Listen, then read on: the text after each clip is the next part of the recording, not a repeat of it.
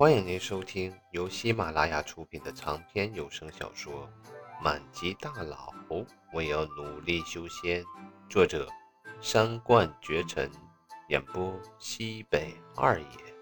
第五章，林安安的身子一僵，有些脸红的转身看着站在自己身后的景普，前前辈，而周围的人看到了这一幕。却是突然起哄了起来，在大家眼里看来，景普跟林安安简直就是郎才女貌，就连那没事给景普抛媚眼的老板娘都是这么觉得的。景普也有些尴尬，但问题是，自己要是不上来，总不能在地下跑吧？自己又不会御剑飞行。当即，景普有些小心翼翼的道：“不可以吗？”看着景普那小心翼翼的样子，林安安倒是突然想到了一件事儿。对了，现在前辈的身份是凡人，自然不能表露出来。懂了之后，林安安便立即点头道：“当然可以，前辈您可站稳了。”随后，林安安便操控着飞剑朝着神剑宗的方向掠去。只是。这飞剑刚飞出去几百米远，林安安便是一阵娇呼。此时的景普已经把手放在了林安安的腰上。要说起来，景普也是懂一些的。这男人的头，女人的腰，不能随便碰。只不过，这玩意儿飞的也太他娘的快了，就跟摩托车一样。老子若不是找个东西扶一下，那老子……可能就被甩下去了，而且这里又没有扶的地方，我不扶他的腰，总不能抓他的脖子吧？或者薅他的头发？还好的是，当景普适应了这个速度之后，便立即松开了林安安那纤细的玉腰。林安安现在脸色红红的，尽管说景普是前辈，可可就算是前辈。也不可以做出这样的事情啊！只不过林安安只是脸色微微一红，但一瞬间，林安安的表情便变成了惊恐的神色。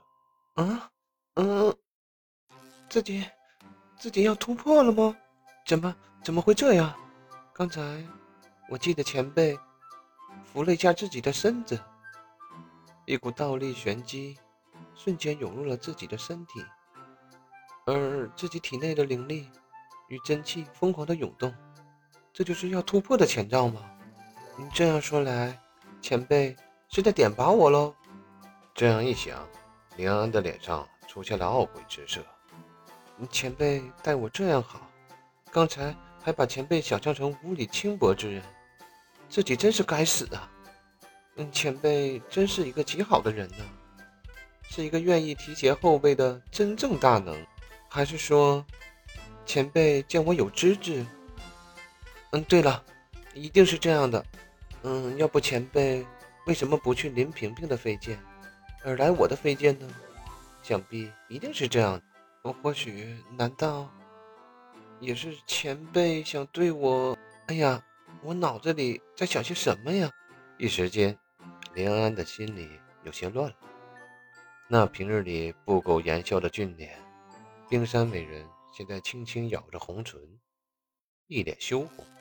就在林安安胡思乱想的时候，身后的景普开口道：“那个、那个、那个什么，那个前面有座山，别别撞了呀！”啊！回过神来的林安安看到前方还有几百米就要撞上的山头，一脸惊呼，瞬间将飞剑拉升。此时的景普双目紧闭。脑海中出现了阎王爷与自己下棋的画面。